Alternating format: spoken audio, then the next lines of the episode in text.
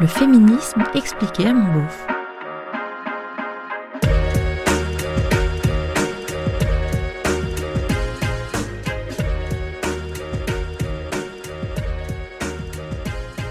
C'est qui euh, Victoire Tuaillon Ah, Victoire Quand j'avais 13 ans, j'étais fan de Patrick Bruel. Je connaissais toutes ses chansons par cœur et je lisais toutes ses interviews dans Hockey Podium.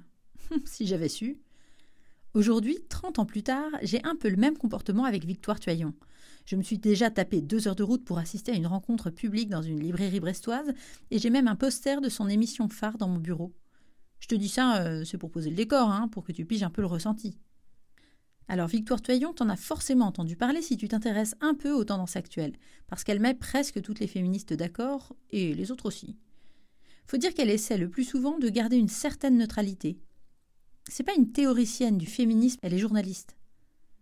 Bon, pour reprendre vite fait son parcours, merci Wikipédia, Victoire Tuaillon est née en 1989, moi j'avais 9 ans. Elle est française, blanche, vient d'une famille plutôt bourgeoise. Elle a fait l'école de journalisme de Sciences Po, a étudié aux États-Unis, a élevé des chèvres en Andalousie et a pas mal bossé pour France Télévisions. Et puis, avec Binge Audio, elle a lancé le podcast Les couilles sur la table en 2017. Un vrai tournant parce qu'il a rapidement eu un succès fou. Avec plus de 500 000 écoutes mensuelles, il est vite devenu une institution dans le domaine. Le journal Le Monde a même dit qu'il s'agissait de la crème de la crème des podcasts féministes. Et de quoi ça parle? Ben de toi. Bon, pour être plus précise, des masculinités.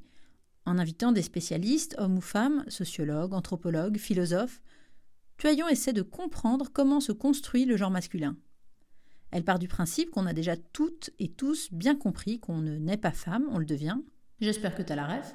En d'autres termes, que ce n'est pas forcément dans la nature des filles d'être à l'écoute, belle et calme, mais que ce sont des comportements acquis, intégrés, appris, Bon, donc il y a déjà eu pas mal de boulot de fait là-dessus et les femmes se sont bien emparées du sujet et transforment l'essai tranquillou. En revanche, côté mec, ça manque un peu de remise en question. Pourtant, si le genre féminin est construit, alors le genre masculin l'est aussi, c'est logique.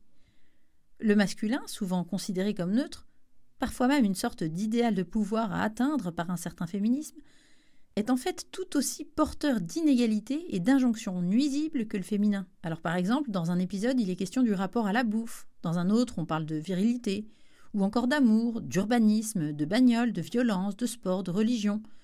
En 90 épisodes environ, tout y passe ou presque, et à chaque fois, on essaie de comprendre quelle est la place du masculin dans tout ça.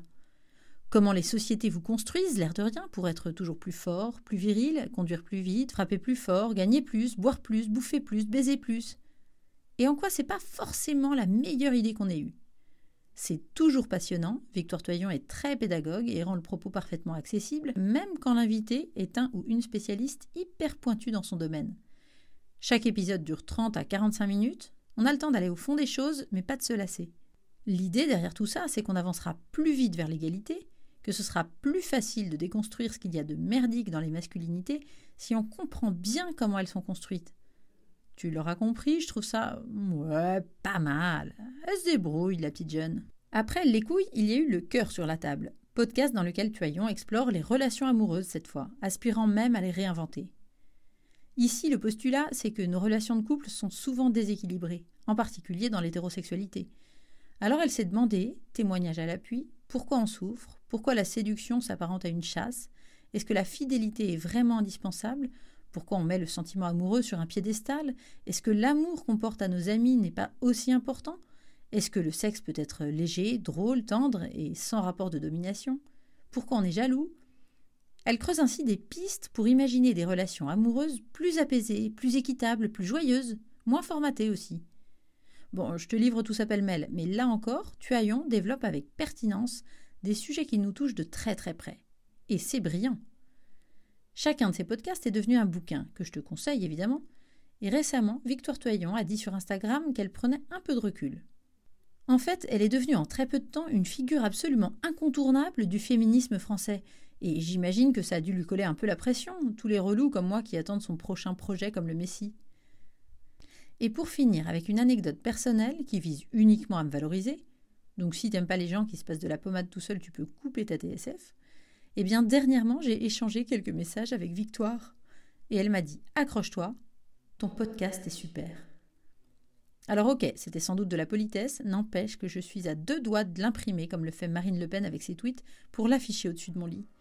Franchement, si la crème de la crème trouve ce podcast super, tu peux continuer à m'écouter les yeux fermés.